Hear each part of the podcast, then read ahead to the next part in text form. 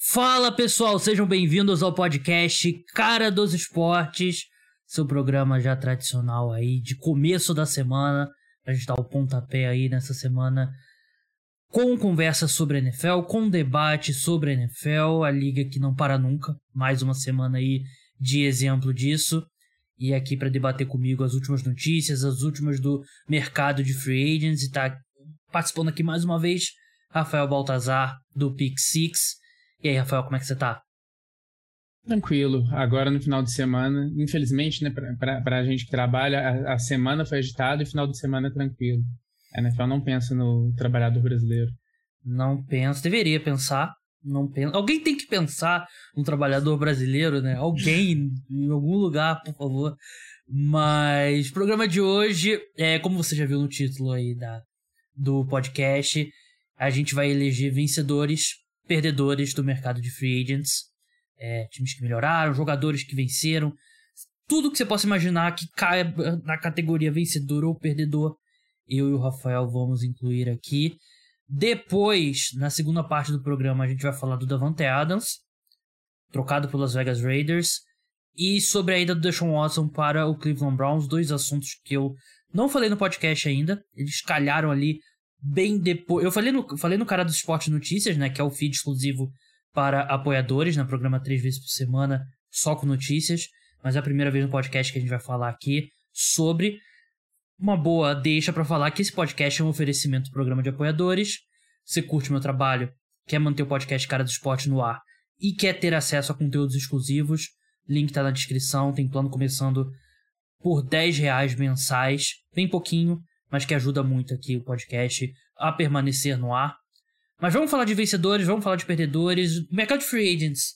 Assim, para começar, ele teve um primeiro dia rápido, né, Rafael? Mas eu senti que ele deu uma desacelerada mais rápido do que de costume. A gente tá gravando aqui no domingo à noite, ainda tem nomes como Bob Wagner, Teron Armstead aí disponíveis, Odell Beckham. Odell Beckham tá machucado, a gente entende e tal, mas tem mais caras bons disponíveis ainda do que de costume. Eu senti que veio aquele primeiro dia rápido e os dias seguintes já não trouxe tantas contratações pesadas como a gente vê em anos comuns. É, come, começa com aquele período que os jogadores assinam, né? Porque é aquele me engana que eu gosto da NFL, é. de que não, não pode contratar ninguém antes, mas em dá um minuto que a, que a a NFL chama de a janela do ano novo, né? Da liga abriu. Aí você tem contrato né, de seis dígitos, se é das cidades. Quem, quem, acredita que aquilo foi fechado em 10, 15 minutos? Você não acha que o Alex Capa e os Bengals conversaram por um minuto e fecharam um contrato de 40 milhões de dólares? Não, eu, eu infelizmente eu não, eu não, não acredito nessa pureza do mundo. Mas é, foi, acho que ainda tem caras bons disponíveis no mercado, né? A gente vai ver nos próximos dias aí. Não acredito que eles vão ficar muito tempo disponíveis, mas vamos falar de vencedores e perdedores. É, começando você, Rafael, convidado sempre começa. Pode ser vencedor, pode ser perdedor, o que você quiser destacar primeiro, não tem problema. Então, qual que você destaca? Eu vou começar com, assim, e 2022 que a gente está falando, você não está em 2017, 2018, 2019. O Chargers, eu achei que teve um excelente começo de off-season, porque foi atrás de peças que vão ajudar o time na divisão que talvez precise de mais ajuda. Você ir buscar um Kalil Mack para jogar do outro lado do Joey Bosa. E, é, renovou com o Mike Williams, que teve um ano muito produtivo agora com o Justin Herbert. Então, assim, a gente sempre fala que o Chargers, é, é, assim, eu meus amigos, a gente sempre brinca. Chargers é, é já ganhou, levou o troféu de campeão da off-season. Aí não vai nem nos playoffs. Acontece todo ano, mas eu acho que o Chargers, ele tá montando um time que a gente pensa, assim, ano passado nem foi para playoffs, né, mas a gente pode colocar no topo da liga de qualquer forma. Eu acho que você também já, já tá cansado de falar que os Chargers ganharam off-season, mas de novo isso acontece. É, eu, assim, elogiar a off-season dos Chargers é aquela famosa as últimas palavras, né? E assim, eu até brinquei com, com um colega no Twitter, né? Que ele elogiando no, a off-season dos Chargers, aí eu, eu falei assim, ó, eu tô sentindo que como um cara que respeita os Chargers e todo ano vê essa equipe com olhos positivos, eu tô me sentindo o Charlie Brown preparando a perna para chutar, né? E a Lucy segurando a bola. Porque, assim, de fato o time melhorou, né? E assim, você ter uma dupla Joey Bosa e Khalil Mack, um negócio de outro mundo, né? A melhor dupla de edge na NFL por uma boa margem. E assim, é a melhor que eu tenho em mente, assim, não sei se você consegue pensar em outra, Rafael. Desde Von Miller e DeMarcus Ware, né? Quando o DeMarcus Ware tava na reta final do auge dele, o Von Miller tava no auge. É a melhor dupla de edge rushers antes dessa que eu consigo lembrar. A secundária, é, tudo, tudo nessa defesa era um problema, né? A defesa não conseguia parar o jogo terrestre, nem que a vida dele, de, vida deles dependesse disso. É, a defesa contra o passe também era ruim. E eles trazem um cara ali que o Kalil Mack importante. Ele é um edge rusher completo. Ele vai bem contra o jogo terrestre também, né? E o JC Jackson ali para cornerback. Eu tenho um pouco de medo, assim, toda contratação de cornerback caro envolve risco. Hum, pode ser o Ramsey, pode ser quem for, sempre envolve risco porque é uma posição que oscila muito. Mas essa do JC Jackson, eu achei que ele ia chegar ali uns 18, perto de 20 milhões de dólares por ano.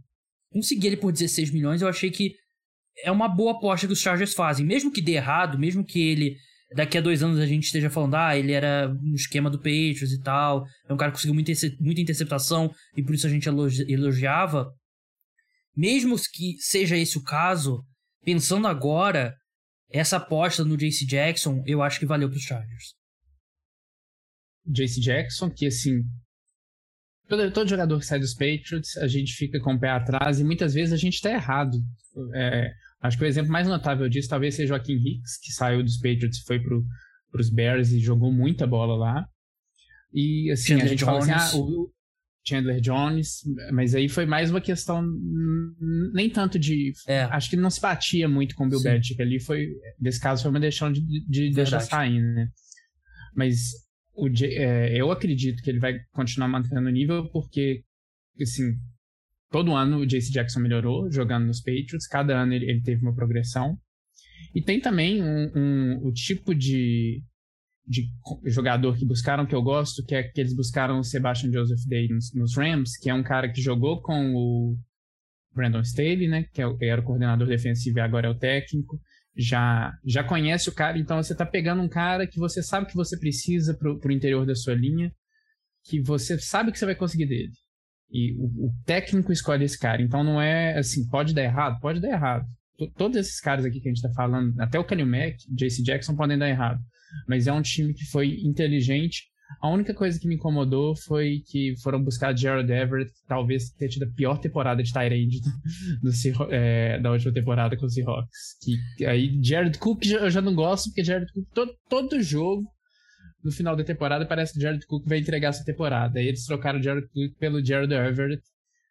Hunter Henry já saiu tem alguns anos, então é o único ponto ali que me incomoda um pouco nesse time. É verdade, né? O Gerald Everett, eu não lembro, acho que foi contra. Não sei se foi um jogo contra os Rams ou um jogo contra os Cardinals, que ele fez uma das piores atuações que eu já vi um jogador sem ser quarterback fazer, né? Puxando fumbles e drops, e realmente teve uma temporada muito ruim. O Jared Cook, ele é talentoso, mas ele, ele tem um erro gigantesco ali, pelo menos por mês, que vai te custar um jogo, né? O Jared Everett, acho que esse remédio é um pouco, essa proporção um pouco mais alta. É, vou passar por um perdedor meu, que eu acho que se encaixa um pouco com o, o, do, o que o Rafael falou dos Chargers. É, eu acho que os times medianos da AFC são grandes perdedores nessa, nessa, nessa janela de mercado de free agents. E eu incluí nessa lista aqui o Patriots, os Steelers, os Colts, desculpa, Rafael. É, possivelmente Titans, possivelmente Dolphins. São aqueles times que pensam, ah, se tudo encaixar, de repente tal, a gente consegue ali pros playoffs e quem sabe, chegando nos playoffs ali, deixou chegar, né, aquela coisa ali do Flamengo, né, deixou, deixou chegar. Mas você olha para para AFC Oeste, todos os times que a gente via como fortes ficaram mais fortes. É, o Buffalo Bills. E até os que a gente não via como fortes. Verdade. O Buffalo Bills é. Eu até acho que. eu gosto da contratação do Von Miller agora que a gente viu que o contrato era basicamente um contrato de, de três anos, né? Não é aquilo que seis anos, 120 milhões, sei lá quanto eles falaram, totalmente é, fictício. Mas os Bengals melhoraram. ali é pra deixar o, o, jogador e o agente bem na fita. Sim. O time assina aquele contrato, aí, aí o jogador sai bem, o agente sai bem. Mas o Von Miller, se eu não me engano, ele tá com 33 ou 32 anos. 33. Ele não vai jogar até 30, é. Ele não vai jogar até 39 anos com, no, em Buffalo com esse salário. Se ele conseguir fazer isso, é, é porque valeu a pena. Porque ele vai estar tá jogando valendo aquele, aquele dinheiro. É, esses três anos dele são basicamente totalmente garantidos. E aí, a partir do quarto ano, ele tem um salário base alto que não é garantido. Ele já vai ter 36 anos. Eu vou aqui reportar Von Miller na temporada 22, 23, 24. Temporada 25 vai ser cortado pelo, pelo Buffalo Bills. Eu vou aqui adiantando essa notícia, ouvi de uma fonte. Mas o Buffalo Bills eu acho que é um time melhor com a chegada do, do Von Miller, mas nem tanto, mas já é um time que tava lá no, no topo. Cincinnati Bengals tá na minha lista aqui de vencedores, é spoiler alert. Eu acho que fez uma boa off-season até agora, acabou de contratar o Lyle Collins. É... O Ravens, eu acho que só o Lamar voltando a ser o Lamar já é o reforço que essa equipe precisa. Marcos Williams. Marcos Williams também. O Cleveland Browns, ele teve um baita golpe no setor karma mas trouxe o Deshaun Watson. É, a AFC Oeste nem se fala, né? Todos os times ficaram melhores. E agora você, para mim, tem um gap muito grande para esses times que poderiam sonhar Patriots, Steelers, Colts, Titans, Dolphins, talvez. É, eu acho que todos esses times vão precisar que um desses pesos pesados, pelo menos um desses pesos pesados fortes, tenha um colapso que é hoje, em março, a gente não espera daquele tipo de colapso que a gente não espera. Simplesmente a gente vai ficar surpreso quando acontecer, porque se esses times estiverem basicamente no meio dos, das possibilidades de cada um, é, não vai ter vaga no, nos playoffs para um time mais ou menos na, na AFC. Porque a gente tem um Bills, dois Bengals, três Browns, quatro Ravens, cinco Chiefs, seis Raiders, sete Chargers, oito Broncos. São oito times muito fortes. Então, eu acho que esse, esse patamar de baixo aí da, da AFC ficou bem abaixo e vai precisar de muita coisa dando certo para eles e muita coisa dando errado para os outros times para eles poderem conseguir chegar aos playoffs. Eu acho que é o tipo de colapso que a gente viu dos Chiefs, né, no, no último no segundo tempo do jogo da final da AFC só que contra os Bengals, que é um do time que você colocou como dessas super forças, que são muitas na AFC, jogando contra um Colts, um Patriots, um Titans, que são times que talvez não tenham esse poderio.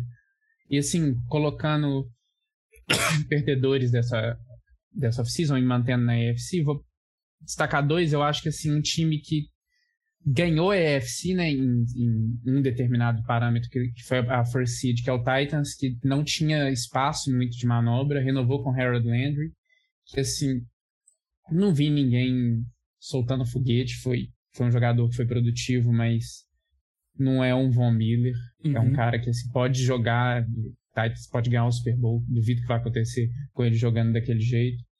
Mas o time, o time continuou sendo o que é. Enquanto isso, você vê outros times desgarrando e o Titans foi um time que não. O jogo foi parelho contra os Bengals, mas o Titans nunca mostrou assim aquela força de tipo assim, putz, a gente perdeu esse jogo porque por um acaso.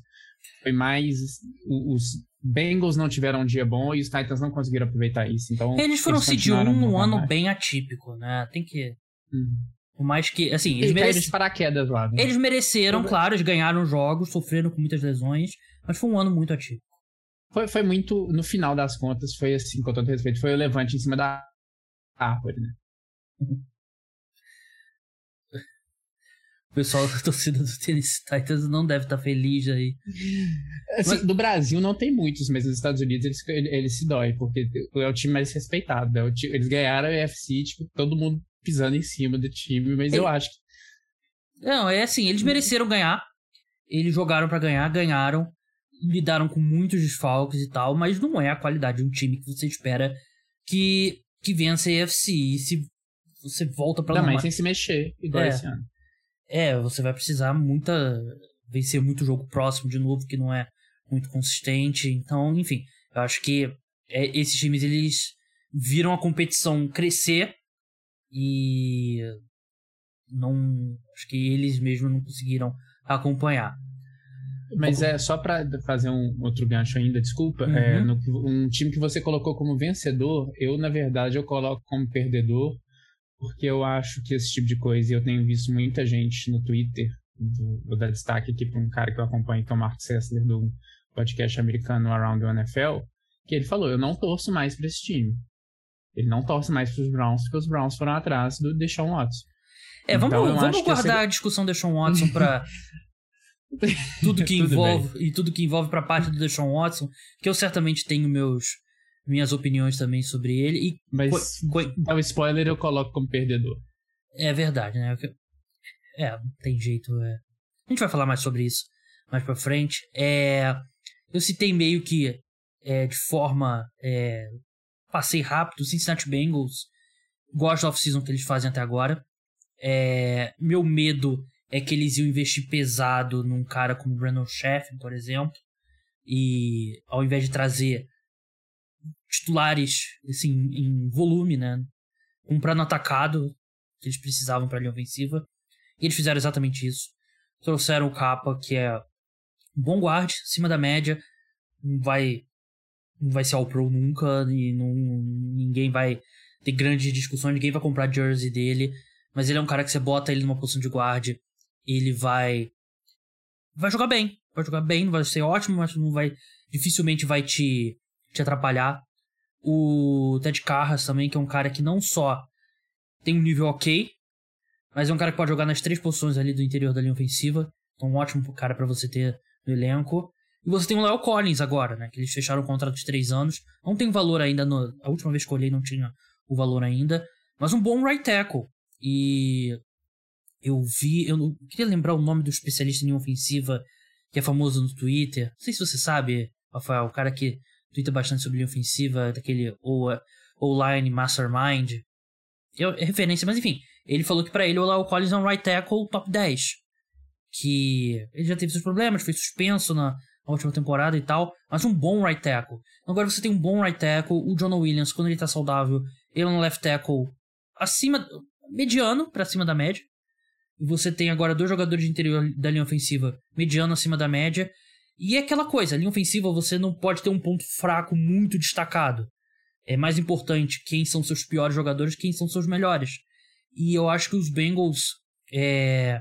claro que a gente vai ver em campo se vai dar certo, mas eles fizeram, eles trabalharam e trouxeram três caras que no papel ele, eles melhoraram três posições da linha ofensiva subiu o chão, né? É, subiu bastante o chão. Não vai ser a melhor linha ofensiva da NFL. Não vai estar no top 5, provavelmente não vai estar no top 10.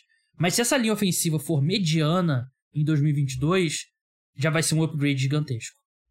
O que eu acho, e é algo que a gente viu muito, o melhor exemplo disso é os Patriots. Você tinha dois caras que ajudavam a elevar o nível da linha ofensiva. Você tinha o Tom Brady e o Dante Scarnecchia, que era o técnico de linha ofensiva. Um dos melhores técnicos da história da NFL, Dennis Karnek. Eu acho que a linha ofensiva depende muito de coaching. O técnico saber é, montar a linha ofensiva, porque a gente viu isso muito com os Patriots, a gente via isso muito. Tom Brady sabe das limitações da linha ofensiva dele. Peyton Manning era um cara que sabia bastante das limitações da linha ofensiva dele. Eu acho que o coaching do Bengals não é tão bom. E o Joe Burrow, ele também não é um cara que tá nesse, assim, não é, não é demérito você não tá no nível do Peyton Manning e do Tom Brady de, de, de, operar uma linha ofensiva. Mas ele é um cara que, que tá abaixo da média, eu acho, em operar uma linha ofensiva, porque você não toma 10 sacks numa partida e a culpa é toda da linha ofensiva. Você tem que saber é, se livrar da bola mais rápido, trocar algumas jogadas para uma corrida. Eu acho que melhorou a linha ofensiva dos Bengals, mas eu ainda quero ver o que que vão, o que que o Joe Burrow vai melhorar para essa temporada e o que que o próprio própria comissão técnica do, dos Bengals vai mostrar de, de avanço, porque eu não sei, eu brinquei depois que no Twitter, depois do Super Bowl, que foi uma viagem bem cara pro Bengals pro Super Bowl, porque custou a eles mais alguns anos de Zach Taylor. É, assim, eu acho que o Zach Taylor, para mim, ele se graduou. Não gostava dele começando a off-season, começando a temporada passada. Ele se graduou para aqueles técnicos medianos Que eu acho que tem um grupo de técnicos lá em cima que faz uma diferença positiva, tem um grupo de técnicos lá embaixo que faz uma diferença negativa, e tem um meio ali que mais ou menos ele acaba, eles acabam tendo um impacto neutro. Eu acho que o, o Zac Taylor tá mais ou menos ali. Né? E perde a oportunidade de de repente encontrar um cara do grupo de cima, né? Mas enfim. É, qualquer time que chega no Super Bowl, eles não, não vão se desfazer do, do, do head coach na, na temporada seguinte. Mas me dá aí mais um vencedor ou mais um perdedor, Rafael? O vencedor, ele. Vencedor da Free Agency. Um pouco por. É um pouco roubar, mas eu, eu acredito. É o Tampa Bay Buccaneers.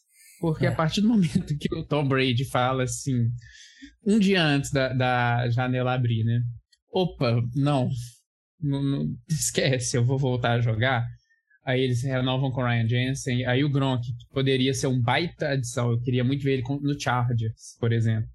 Provavelmente vai ficar. E o Gronk jogou bastante ano passado. O Gronk jogou muita bola. Eu, assim, é, me, me, surpreende mais a bola que o Gronk tá jogando do que a bola que o Tom Brady tá jogando.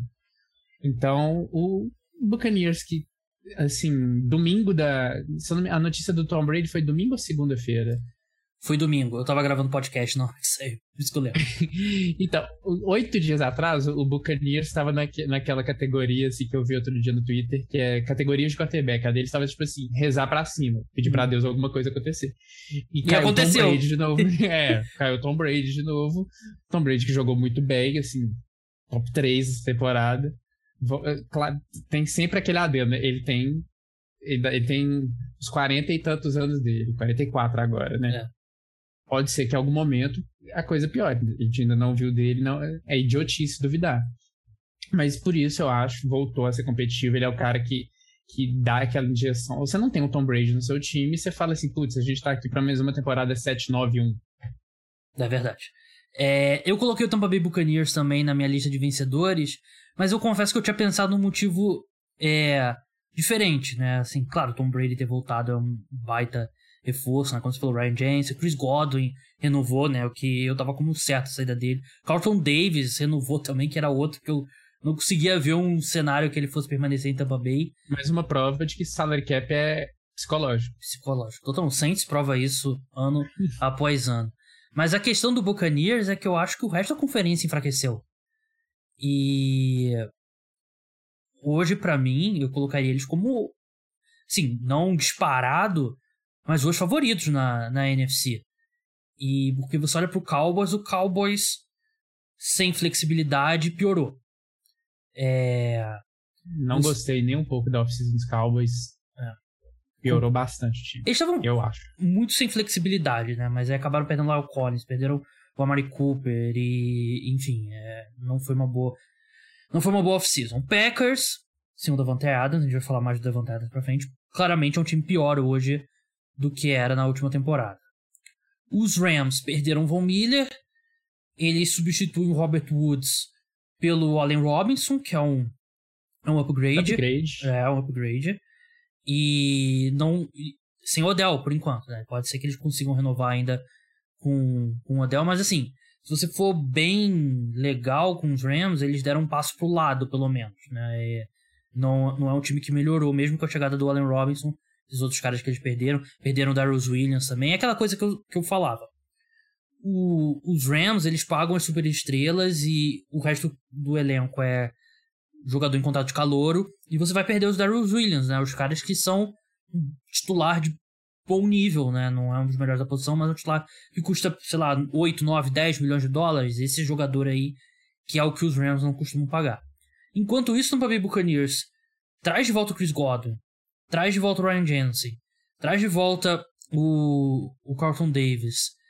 Provavelmente vai trazer o Gronk, como todo mundo que o, que o Rafael falou. Para mim, o Tampa Bay Buccaneers, que poderia estar tá numa temporada aí de reconstrução, de tanking, para mim eles teriam que ser, têm que ser considerados o, os favoritos na NFC. Acho que a única coisa que o pé atrás, todo time tem um ponto positivo e um ponto negativo. E assim, eu e o Rafael, a gente acompanha, não sei quanto, torce pros Colts, fala de Peyton Manning, então eu presumo que você acompanha a NFL há bastante tempo, Rafael. E eu também acompanho a NFL já há um tempinho. Quando o declínio de quarterback vem, ele vem de uma vez. Não costuma ser. Ele cai um pouquinho aqui, cai um pouquinho aqui, cai um pouquinho aqui. Normalmente o cara é um dos melhores e no outro ano ele já, já é mediano para baixo.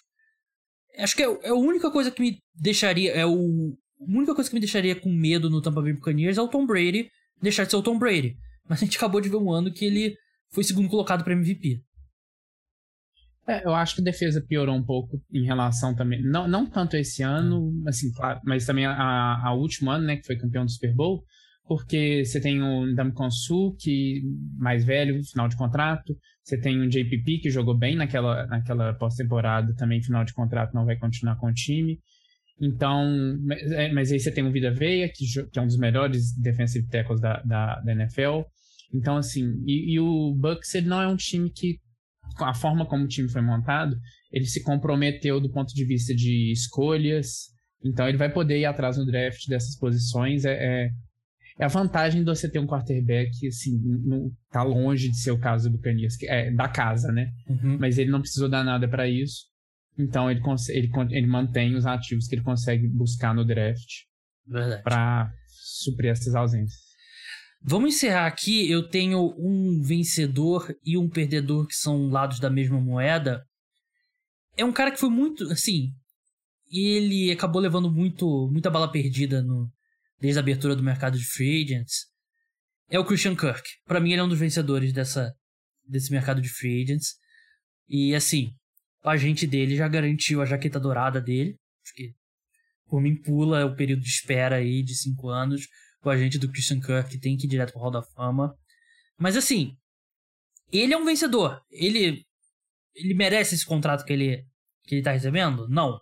Uma liga com salary cap? Não merece. Ele é um, para mim, é um bom wide receiver 3, que se ele fosse o wide receiver 2 do meu time entrando na temporada, eu não ficaria satisfeito, não não estaria satisfeito. E ele assinou um contrato de 4 anos, 70, 78 milhões de dólares, né? Que pode chegar ao. Eu, eu vou abrir o Spot Track aqui pra gente é. não falar bobagem, porque eu concordo pra você. Eu fiquei. Eu, é, é, é difícil. É... é difícil de, de alguma. Eu fiquei incomodado. O contrato eu... dele me incomodou. Eu tenho. Sabe, sabe aquela coisa que bate no peito, assim, você fala assim, putz. Não. É 17 ou 18 milhões por ano. Confere, confere aí pra gente, Rafael. Que pode chegar a 84 com cláusula de incentivo. Que aí faria o salário dele ser 21 milhões de dólares. Quatro anos, 72 milhões 72. De, de dólares. É uma média de 18 milhões, uhum. 37 milhões garantidos. Pra quê? Isso assim, não faz sentido nenhum. A gente viu o Allen Robinson, que é muito melhor que ele, assinou por acho que 16 milhões por, por temporada, 15 milhões.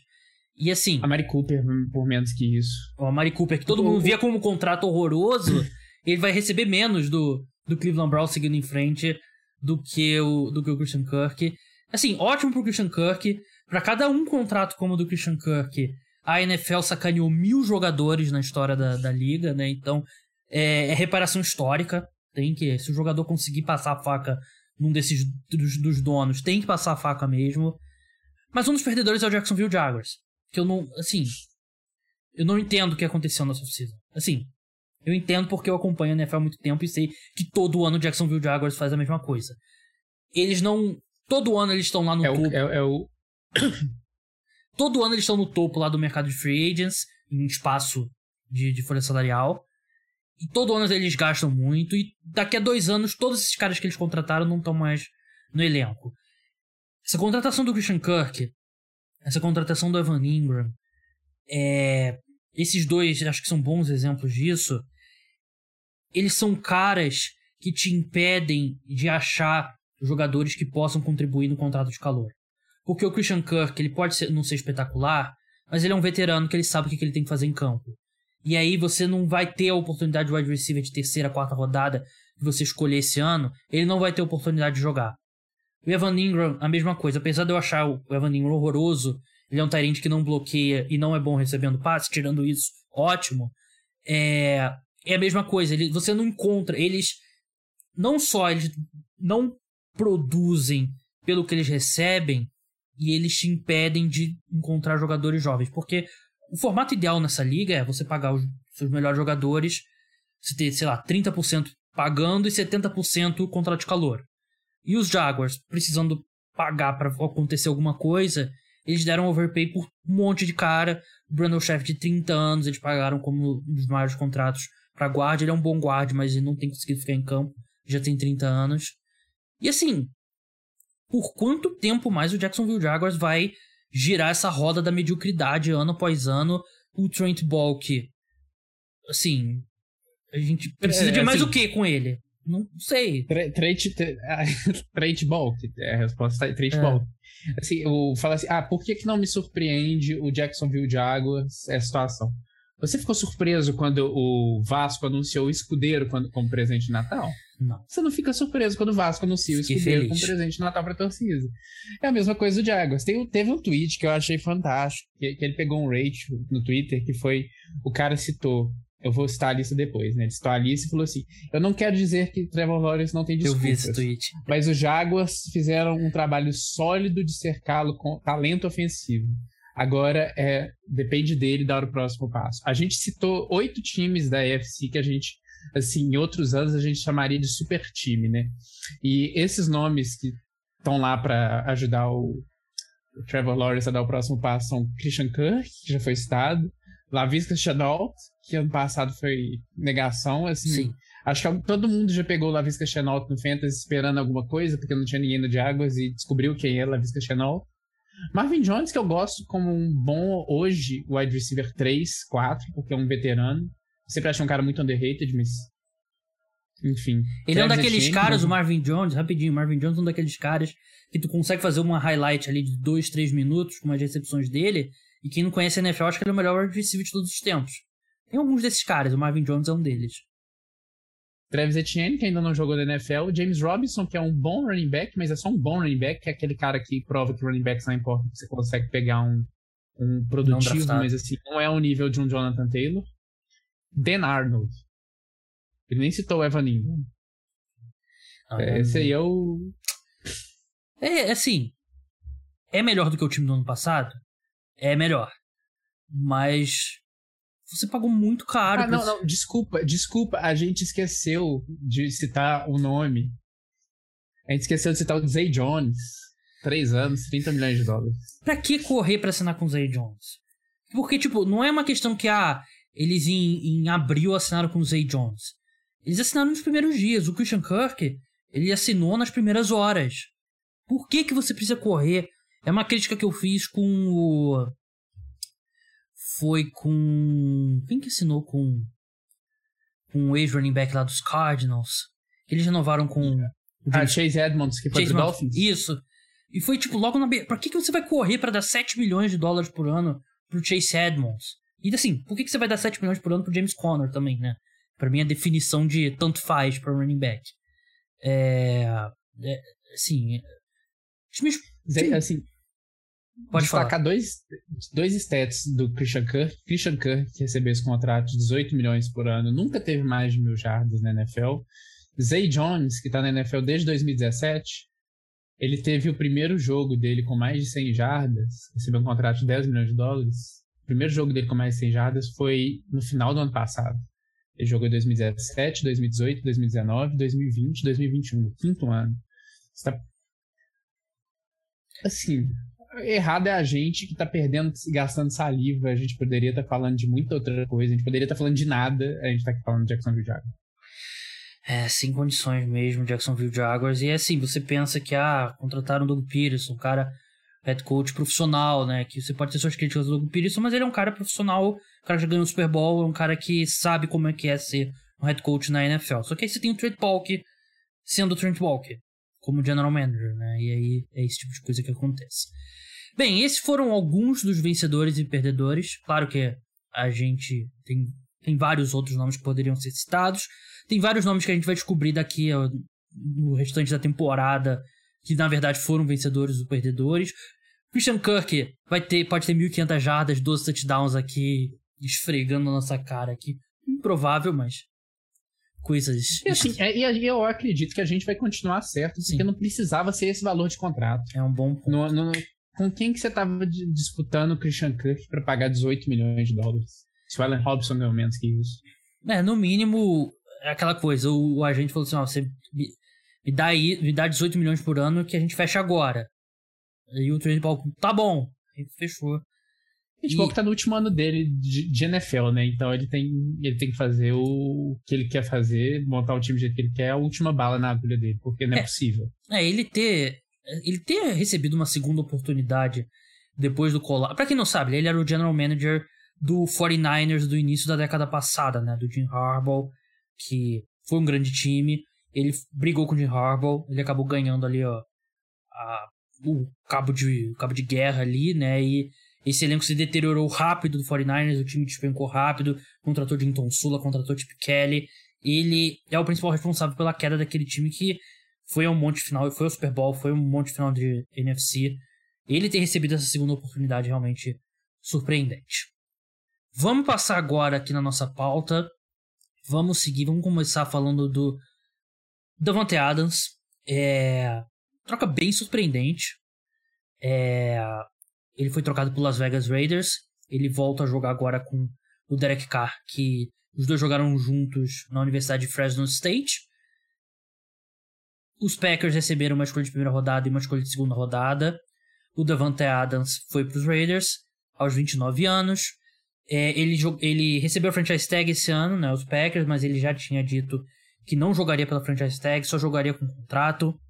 O que saiu de notícia é que o Aaron Rodgers é, estava ciente que o Davante Adams não retornaria ao time quando ele renovou com os Packers, então não é uma coisa que ele foi pego de surpresa, porque até no algumas semanas atrás ele deu a entender que ele estava condicionando a permanência dele em Green Bay à permanência do Davante Adams, mas enfim, Davante Adams agora é jogador do, do Las Vegas Raiders, ele assinou um contrato também de 5 anos com média salarial de 28,5 milhões de dólares, que ele ultrapassa nomes aí como DeAndre Hopkins e Christian Kirk no ranking do, dos principais wide receivers aí mais bem pagos da liga.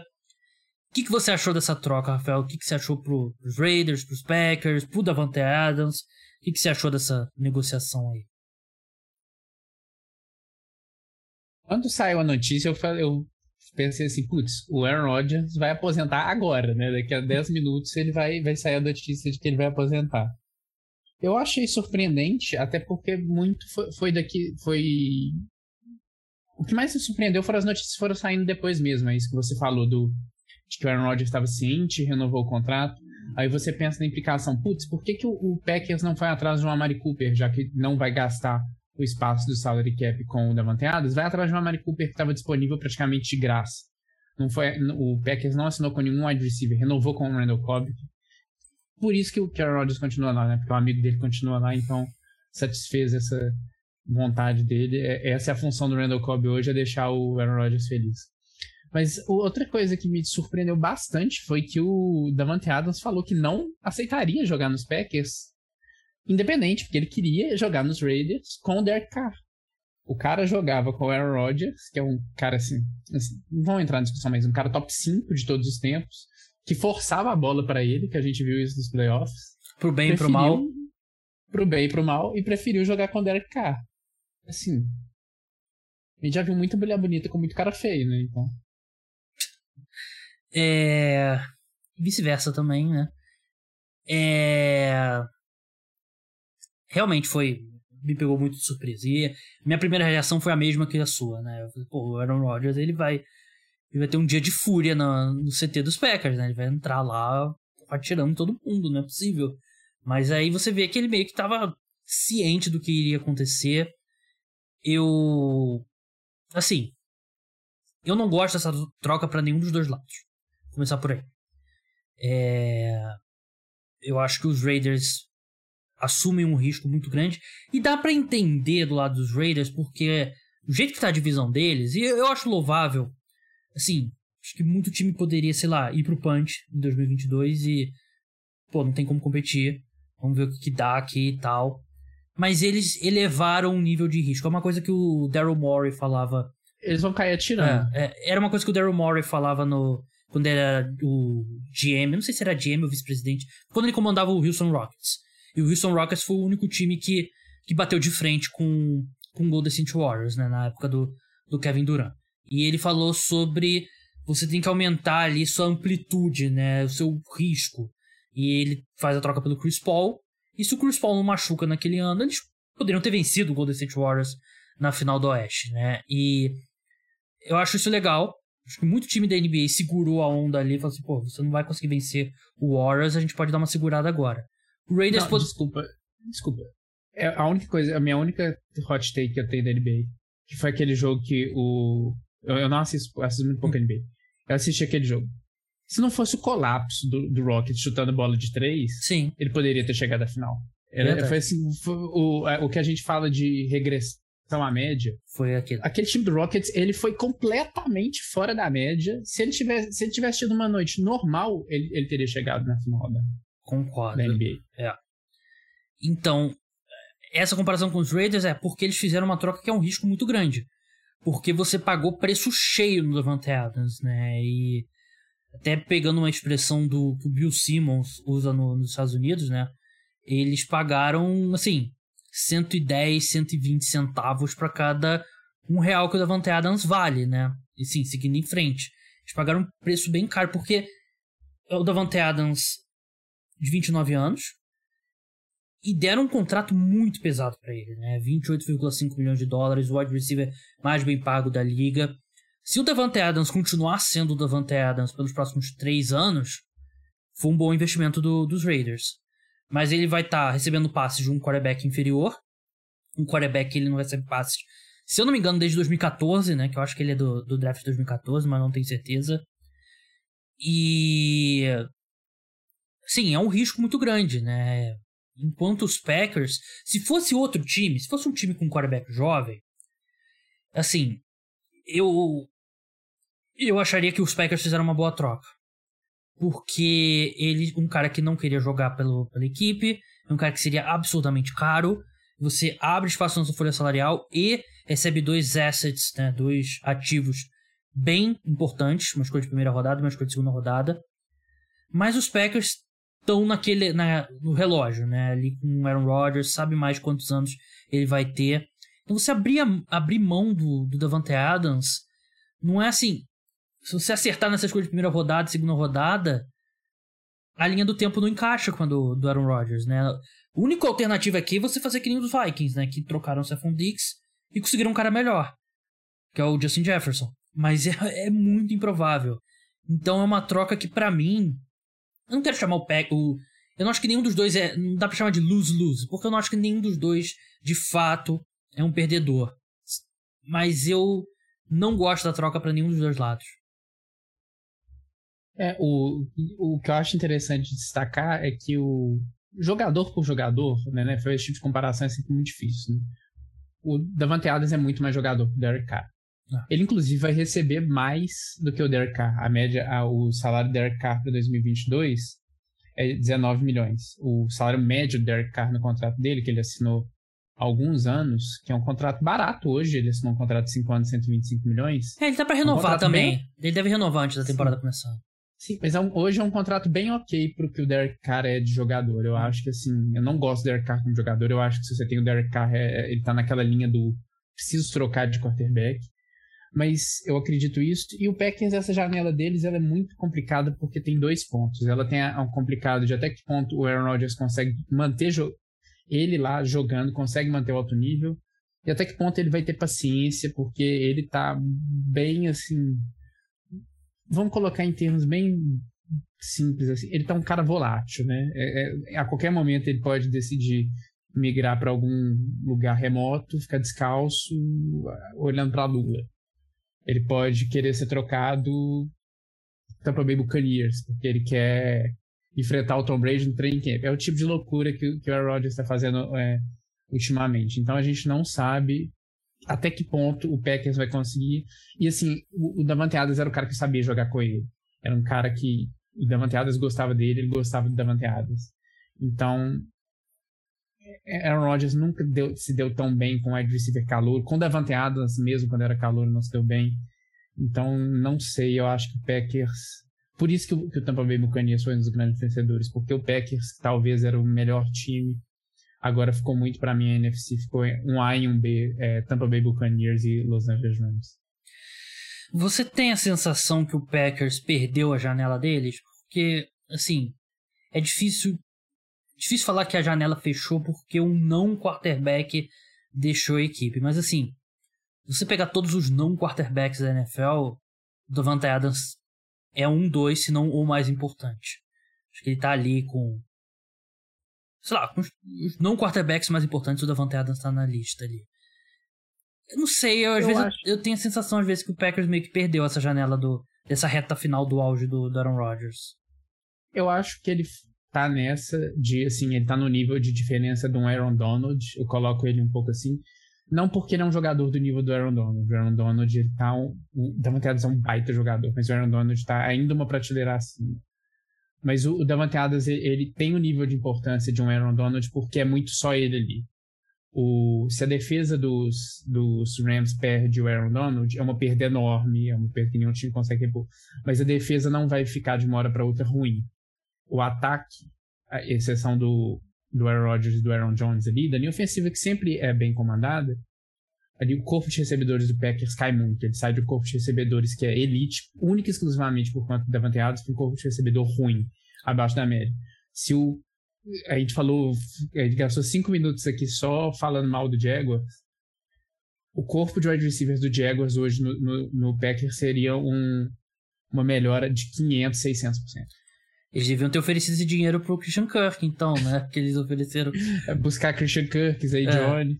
Mas assim, é, eu sei que deve ter o torcedor do Packers, ele deve estar tá gritando com ele mesmo lá escutando o podcast. Ah, mas os números do Packers do Aaron Rodgers sem o Davante Adams. Isso não é consistente.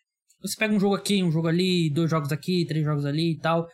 Mas uma temporada inteira, os números do Aaron Rodgers não vão ser melhores sem o Davante Adams. O ataque dos Packers não é melhor sem o, Davante Adams. Principalmente quando você, em vez de você ter o Davante Adams, você vai ter o Randall Cobb, Randall Cobb, Alan Lazard e o Juan Winfrey, que eu confesso que eu não sei quem é. E talvez volte o Marquês Valdez Scantling. E ah, o Robert Tonian vai voltar de lesão. E enfim, não, não vai ser melhor. Então, eu não acho que a janela, a janela dos Packers fechou mas eu não acho que está tão aberta quanto esteve aí no. Sim, do segundo ano do Metal LaFleur até o ano passado. Acho que deu uma, deu uma diminuída. Vamos seguir agora, vamos falar do assunto desagradável que a gente tem que falar, né? Que Deshaun Watson ele foi adquirido em troca pelo Cleveland Browns. Os Browns receberam Deshaun Watson, uma escolha de quinta rodada. Houston Texans recebe uma escolha de três escolhas de primeira rodada, uma escolha de terceira rodada e uma escolha de quarta rodada. É a segunda troca na história da NFL que envolve três escolhas de primeira rodada. A outra foi a que mandou o Herschel Walker, running back do, dos Cowboys, para o Minnesota Vikings, que basicamente permitiu os Cowboys criarem a base ali que eles dominaram a NFC e pô, tiveram muito sucesso nos nos anos 90, né, na, na NFL. É isso que acontece quando você troca um running back por isso, né? Quando você, você percebe que running backs não importam. Verdade, né? E claro que era outra NFL, né? Eu até acho que os running backs importavam mais naquela época, né? Mas. Sim, sim. É... Mas enfim, os Browns adquiriram o Sean Watson. Pareciam que eles estavam fora da disputa. E era uma, uma corrida entre três times: o Cleveland Browns, o Carolina Panthers e o New Orleans Saints. E o Atlanta Falcons também, né? Quatro times. O, Deshaun, o Cleveland Browns inicialmente saiu, mas. Assim, tudo, tudo indica que, assim, só pra contar bem a história, tudo indica que eles de fato estavam. Não, não foi mal reportado é. que, que eles coisas assim. O, a, ele chega, ele, ele, o próprio Cleveland Browns recebeu a notícia, assim, não diretamente, talvez pra gente, que o Deshaun Watson não quer jogar aí. Foi essa informação que é. chegou à imprensa, porque esse era o fato. O Deshaun Watson não queria ir pra lá até aquele momento. É verdade, é, é um bom ponto para se destacar mesmo. Foi uma foi um erro do Adam Schefter, né? Ele de fato saiu. E aí eu acho que a questão do Baker Mayfield, a carta dele dizendo que iria sair e toda a questão do pedido de troca que os Browns recusaram, eu acho que aumentou um pouco a urgência deles, porque eles viram que eles teriam uma situação complicada com o Baker Mayfield na nessa off-season. E o que, que eles fizeram? Voltaram para a mesa com o Deshaun Watson e ofereceram um aumento para ele. Sim, o Deshaun Watson que está respondendo a 22 acusações de abuso sexual, ele foi inocente, não, acho que inocentado não é a palavra correta, né? O, o júri é, não. É um júri. Júri criminal. É, Que é, assim, a gente- acho que eu e nem você sabemos muito direito. Ele, ele não, não avançou o caso criminal contra É. ele. Ainda há um caso contra ele. E assim, não foi um painel de especialistas, né? Foram pessoas comuns que foram convocadas a, a um júri, né? Como é um júri, e eles não chegaram à conclusão que não havia evidência suficiente para ele responder criminalmente. Ele vai responder na vara civil ainda por, o- por essas 22 acusações de abuso sexual. E muitas questões sobre esse processo, o fato, por exemplo, algumas das vítimas estavam lá no, no tribunal no dia, só uma foi ouvida. O próprio Deshaun Watson, quando ele foi ouvido, parece que teve perguntas que ele é, invocou lá a quinta, the Fifth Amendment, né? O quinto, não sei como é que é a tradução lá em, em português, mas basicamente ele invocou o direito de não criar provas contra si, que eu acho que é um, é um indicativo bem, bem complicado. Todo mundo já viu no filme, é quando o cara fica calado. Ele Exato. não tem o que falar, ele tem o direito de ficar. ca- É, é o É. famoso direito de ficar calado, porque a única coisa que ele pode fazer ali é piorar a própria situação, porque se ele mentir, ele tá cometendo um crime, por Pejo. exemplo. É. Não tô falando que ele estaria mentindo, tô falando que é, é geralmente esse o caso. Então, assim, é, ele não vai ser preso, mas ele ainda responde. Ele pode ser, ele pode ser suspenso pela NFL ainda. E uma questão importante que, assim, é- o, o, o contrato foi nojento. O, assim, a troca, e o fato de ele estar sendo negociado e ele estar sendo disputado já é muito feio. E tem várias questões e tal. Mas eu acho que o contrato foi a cereja no bolo de nojeira que é toda essa situação. Ele recebeu um baita aumento. Ele recebia 39 milhões de dólares por ano, ele ainda tinha mais acho que 3 anos de contrato. Ele ganhou um ano a mais e recebeu um aumento de 39 para 46 milhões de dólares por ano, 230 milhões totalmente garantidos. Maior garantia da história da NFL por uma margem gigantesca, mais de 80 milhões de dólares. É, e o salário base dele, nos- acho que esse ano, nos- no- não sei se 2023, não sei se 2024 também, é um salário de 1 milhão de dólares, o resto é tudo bônus de assinatura. O que significa?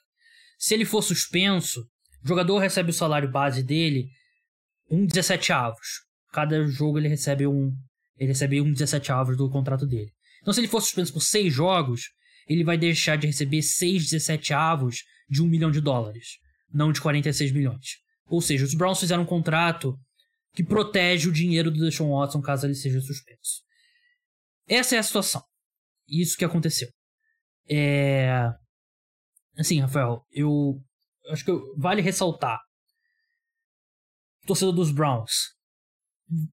Os Browns adquiriram o Deshaun Watson em troca, mas Panthers, Saints e Falcons também queriam. Então não é uma questão direcionada a vocês. E eu até acho que a, a reação da torcida de rejeitar o Deshaun Watson foi maior do que em outros casos, porque já aconteceram casos de, é, de caras com esse tipo de ficha No criminal. próprio Browns. É, no próprio Browns. E todo time tem. Todo time tem. Não é uma coisa específica, uma crítica específica ao Cleveland Browns. Mas é uma situação bem complicada. É uma situação que a gente vê se repetindo na NFL ano após ano após ano. E. É, é, enfim, assim, não é. Não é exclusividade da NFL. Todas as áreas têm. Mas foi um dia que eu precisei desligar o celular depois de algumas horas e não pensar em NFL por um tempo, porque eu me senti mal vendo tudo isso acontecendo. É, assim, o, o ponto que eu destaquei que foi reportado que o Brown estava fora era verdade, porque é justamente aí que entra o contrato que você falou, que é a nojeira de tudo, que é, eles viram que eles estavam fora, que eles não iam conseguir ele, o que que eles fizeram? E isso é única e exclusivamente por conta da situação do Deshaun Watson. Eles se aproveitaram da situação. Eles sabem que o cara tá numa situação que ele pode ser suspenso, que ele pode... Isso aí, difícil. E rapidinho, parênteses Nunca- aqui. O Chiefs lá atrás renovou o contrato do Tyreek Hill por um valor abaixo do que um cara do nível dele renovaria, porque foi logo depois que saiu aquele áudio que ele tava ameaçando o filho dele e tal. Então, Uhum. só pra mostrar que não é exclusividade, isso tudo aqui que tá acontecendo não é exclusividade do Cleveland Browns. Não é, é direcionado não é... ao Cleveland Browns, é a NFL como um todo. Por favor. Embora o Cleveland Browns tenha muita culpa do cartório nessa, é. porque é. eles se aproveitaram da situação, sabiam que o Deshaun Watson estava vulnerável nesse ponto, Sim. de que ele sabe que ele pode ser muito difícil, ele não joga nunca mais, então eles deram um contrato para ele que era assim: olha, meu amigo, o, que acontecer daqui para frente, esse dinheiro tá no seu bolso. Foi aí que ele falou assim: não, então ele, falou, ele queria jogar numa cidade de, de, Parece que ele não queria ir pra um lugar frio, Cleveland, assim. Cleveland é uma, é, pra gente no Brasil, às vezes não, não acompanha muita, não sabe muito da geografia. Cleveland é, a gente conhece como uma cidade de esportes, mas não é uma cidade muito das maiores dos Estados Unidos, é um lugar mais frio. Então não é dos melhores lugares para morar, não é uma Miami. É como se você estivesse mudando para um lugar, um lugar um pouco menos coisa para fazer e tal. Você não está mudando para o Rio de Janeiro. Você não está mudando para São Paulo. Você está mudando ali para um. Não, não vou falar Porto Alegre, porque Porto Alegre, porque senão quem é de Porto Alegre vai ficar coisa. Mas você não está mudando para um para um grande para um dos maiores centros. Uhum. Mas bem ou mal mais ou menos isso aí. O o que que acontece? Eu acho que por isso que eu falei que o Cleveland Browns perde, porque como você bem falou, tem muito torcedor que perdeu, perdeu o torcedor, o cara tem dois, três filhos, tem esposa, tem, não sei, tem um sobrinho que, que os pais não, não, não acompanham muito você está perdendo o seu principal ativo, que na NFL é um pouco menos. A gente no Brasil, a gente valoriza muito o torcedor, porque a gente tem uma cultura mais de futebol. Mas o time, ele. Assim, se eu fosse um investidor, eu veria que no médio prazo esse time talvez perdeu o valor de mercado. Porque a torcida. Você está alienando uma parte da sua torcida. Você está mandando uma mensagem para metade, vamos colocar assim, sei lá. Vamos ser bem Vamos colocar que 70% dos, dos torcedores do Brown são homens e 30% são mulheres. Você está falando que 30, para 30% da sua base da sua torcida, eu estou sendo bem pessimista nesse, nesse número, que se tiver algum caso complicado como esse, complicado como um baita eufemismo, não importa. O que importa é que o time vai estar tá lá competitivo. Talvez nem seja competitivo esse ano, porque ele pode estar suspenso.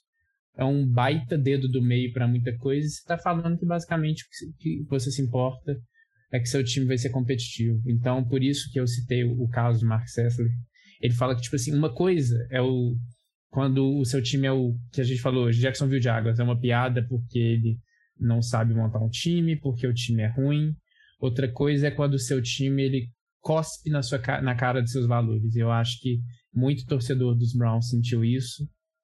E assim, pode ser inocente, mas assim, eu se, se tem 22 mulheres acusando uma pessoa perto de mim de conduta inapropriada, às vezes, nesse caso, em alguns casos é até eufemismo isso. Eu tendo a acreditar e colocaram hoje, eu achei bem feito, colocaram um cartaz na, na, na porta da casa do Kevin Stefanski, técnico dos Browns hoje, que é 22 mulheres não mentem. Então, assim, o que o Browns está falando, Browns e, e de, fazendo o adentro que você fez, eu tinha outros times atrás dele, o próprio Texans, eu acredito que se não tivesse tudo isso, poderia ter tentado remediar a situação com ele, que já estava um pouco complicada lá atrás. Uhum. Então não, não é só esse time. Todos esses times estão falando basicamente que o que essas mulheres estão falando ou é mentira ou não importa. É uma situação bem complicada. É, de, eu concordo com esse ponto, né? São 22 mulheres. Não é, uma, não é uma, duas, né? São 22.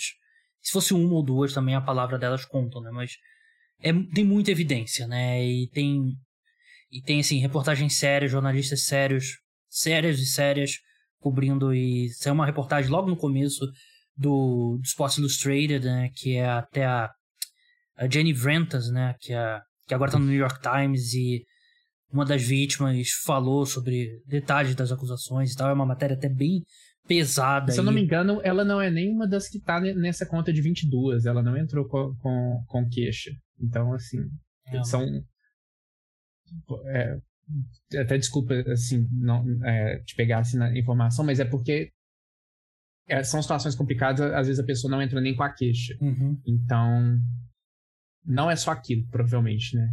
Porque a gente sabe, infelizmente, não são todos que vão entrar com a queixa. Então, é, tem esse caso detalhado, o que, que foi feito, tem alguns outros casos também que tem mais detalhes, então. E assim. É, tudo isso, tudo isso é fabricado, assim, você se alguém acredita que tudo isso é fabricado, é mentira, é, é um conluio contra o Sean Watson, e todo mundo, pelo menos até antes, achava um cara super legal. É. E assim, é... a NFL ainda pode suspender ele. E é provável que ele que ele seja punido de alguma forma. Quatro jogos, seis jogos, talvez, que é o que a gente tem visto. E mesmo que ele seja inocentado na vara civil, ele. A NFL, se ela encontrar evidências de que ele violou o código de conduta, ele pode ser suspenso, só que a NFL não procura com muita força. A NFL costuma agir com força quando tem imagem. Como foi com Kareem Hunt, como foi com Ray Rice. Né? Ray Rice ele pegou, se não me engano, quatro jogos inicialmente. E depois que vazou o vídeo, aí que ele pegou um ano, né? E. É complicado também porque eu acho que, ah, pra parte assim, de disciplina da NFL, eu acho que se ele não. Se ele não tivesse nesse embrólio com o Houston Texans, e ele queria ser trocado pelo Houston Texans, já entrou com um pedido antes disso tudo acontecer, é... eu acho que a NFL teria colocado ele naquela exempt list, né? Que é, é tipo a lista do comissário que ele pode afastar um jogador enquanto investiga e tal, não sei o quê. É... eu não acho que a NFL. É... eu não acho que ele teria jogado. Posso estar dando o benefício da dúvida, mas a NFL não merece benefício da dúvida, né? Nesse, a NFL ganhou é. um pouco na situação do Deshaun Watson, que ele ficou um ano na geladeira, assim, de graça, né? É. De não, o Roger Goodell devia ajoelhar todo dia agradecer ele, o próprio Deshaun Watson não querer jogar, né? Porque obrigaria ele a tomar alguma, alguma decisão. Mas assim, a gente tem seis meses para a temporada começar, tempo suficiente para a NFL, que tem todo o dinheiro do mundo, é a liga mais rica do mundo, tem todos os recursos disponíveis é, nas mãos dela. Eles têm investigadores particulares, eles têm caras que trabalham no FBI, tem todo tipo de gente. Eles têm que concluir essa investigação até o até o início da temporada regular. E eu acho que o Cleveland Browns também, que eu acho que é outra parte nojenta, eles calcularam que se o Deshaun Watson pegar um ano de suspensão, eles estão ok com isso. Assim, você tem o Deshaun Watson, que é um cara muito talentoso, ele, em 2020, para mim, foi um dos três, quatro melhores quarterbacks da NFL. Ele, no geral, dentro de campo, é um dos cinco melhores, na minha opinião. Eu acho que isso tá no do cálculo do Cleveland Browns também, né? Se a gente perder ele por um ano, a gente vai pro punch 2022 e 2023 a gente começa de novo com o Deshaun Watson. Parece ser esse o caso também, porque eu não consigo imaginar que ele não vai pegar nenhum tipo de suspensão. É algo entre. Eu vi, eu, eu, até, usar esse termo é até ruim nesse. Eu, eu gostei da coisa. Ele vai pegar algo entre 4 e 17 jogos, acredito que seja isso. Ah. Vai per perder ou, ou, ali um quarto da temporada ou uma temporada inteira. E, e, é, e, é nojento quando você fala com todas as palavras que o Brown está contando que, que talvez ele não jogue por um ano por causa de 22 denúncias de. É. E, enfim, vamos. A parte esportiva em campo. É, foi o que eu falei, Deshaun Watson, para mim, um dos cinco quarterbacks mais talentosos na NFL, é um grande jogador mesmo. É... E sim, já tiveram outros quarterbacks também acusados de. Não de 22 mulheres, por 22 mulheres, né? Mas o, o Big Ben respondeu por dois casos separados de, de estupro, né? Não foi condenado em nenhum dos dois.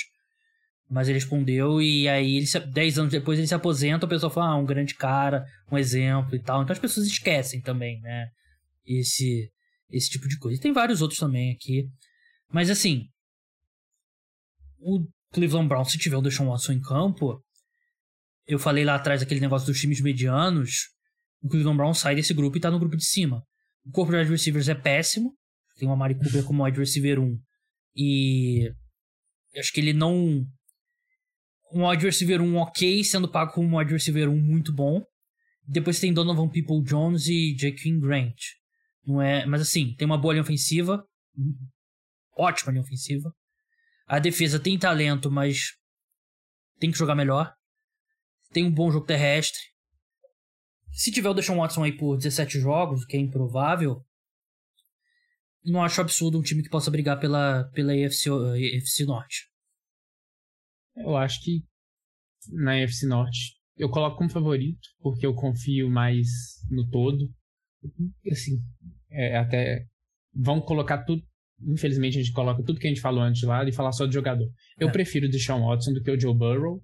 Eu acho que o time do, do, dos, dos Browns é melhor do que o time dos Bengals. Eu tenho o Miles Garrett, que é um cara que não tem no, no, no time dos, dos Bengals. O, a diferença tá principal, assim, a disparidade talvez desse time de posições, tal, nesses times, talvez esteja no corpo de wide receivers, né? Que o, o Bengals tem um dos melhores da NFL e o Browns tem um dos piores, talvez, podemos colocar. Mas eu acho que o Deshaun Watson, ele é um cara que consegue jogar só com a Mari Cooper ali para receber bola, ele é um cara que ele, ele, ele todo, todo, todo quarterback negro, as pessoas falam que o cara é, se movimenta bem. Ele não é um cara que corre tanto com a bola, assim. Ele é um cara que, que mais lá atrás corre, de, é, samba e se livra da marcação. Mas ele, ele é, é um mais Russell Wilson do que Lamar Jackson, né? Exatamente. Ele é um cara que vai se livrar do coisa. Ele, causa muito problema para si mesmo por causa disso, mas ele consegue se, se virar porque ele é um baita jogador. Então eu coloco eles como favorito na AFC Norte. Eu acho que assim o Chiefs, para mim, é vai estar sempre um, dois, um A, um B, um C. Eu acho que é um time que fica top 3 na AFC. Desse nível, se o Deshaun Watson tá jogando e a defesa consegue manter saudável Denzel Ward, Miles Garrett. É, eu, eu coloco Chiefs e Bills um, um degrau acima. Eu acho que os dois ali, você pode botar um A e um B, como você falou. É, e depois eu vejo um grupo que tem Cincinnati Bengals, que tem o, o Cleveland Browns, o Baltimore Ravens, o, o Denver Broncos, Los Angeles Chargers, o Raiders talvez meio degrau para baixo, mas eu até acho que eu, eu acho que você gosta menos do Derek Carr do que eu, né? Eu acho que o Derek Carr vem de, de um ano bem bom e assim ele vai ter o Josh McDaniels como head coach agora vai ter Davante Adams, Hunter Renfro e Darren Waller, que é um, um trio de, de recebedores bem forte, né? Eu, eu acho que ele tá nesse grupo, o Cleveland Browns. E assim, a questão da suspensão é importante. Talvez ele nem jogue esse ano. Mas é um cara que não jogou em 2021, né? Então, também não dá para garantir que um cara que não jogou na última temporada e passou esse período todo aí respondendo é, a processos desse, desse tipo de peso, a gente não sabe como é que ele vai voltar, né? Mas se ele for o é quarterback. do cara, é, né? Se ele for o quarterback de 2020, eu, eu concordo com o Rafael. Acho que o Cleveland Browns, ele. É, não é absurdo, acho que muita gente pode estar achando um absurdo, mas o Deshaun Watson era um cara, um talento fantástico, né? E antes dele, disso tudo, ele era um dos meus jogadores favoritos na NFL, né? E um dos caras mais legais de se ver, né? Eu recomendo quem não lembra do Sean Watson e assistir os highlights do Houston Texans e contra Seattle, Seattle Seahawks. É. Foi que ano é, esse jogo? Eu, eu, essa eu quis arriscar. Essa foi no ano de calor dele, se eu não me engano. Foi o último 2017. jogo antes de se machucar. Que é fantástico. Essa eu quis te interromper porque eu queria, eu queria saber se eu ia acertar. É. Esse jogo é muito divertido. E o Russell Wilson joga muito bem nesse jogo também. Mas. E, e o próprio o primeiro tempo do jogo de playoff contra o Kansas City Chiefs também, né? Que eles abrem, acho que 28 a 0 28 a 10, uhum. sei lá, eles abrem uma boa vantagem. Não vê o segundo tempo, mas o primeiro tempo. Não, não se eu não me engano, é, é o primeiro quarto daquele jogo. É, é bem rápido. o, o, o, Texas colapsa do. é. Eles não precisam nem de, do segundo tempo, é o segundo quarto eles entregam a paçoca. Verdade. Mas assim, não, não, não dá para curtir. E é muito complicado, porque por mais que, assim, a gente vai tentar, eu vou tentar, pelo menos, quando a gente estiver em campo, ó, o Deshaun Watson fez isso e tal, não sei o quê.